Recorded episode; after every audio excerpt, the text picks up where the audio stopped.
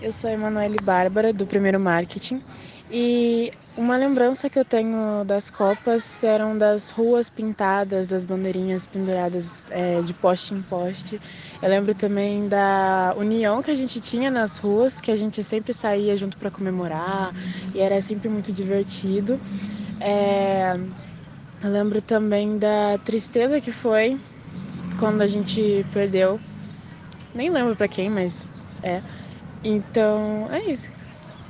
Agora é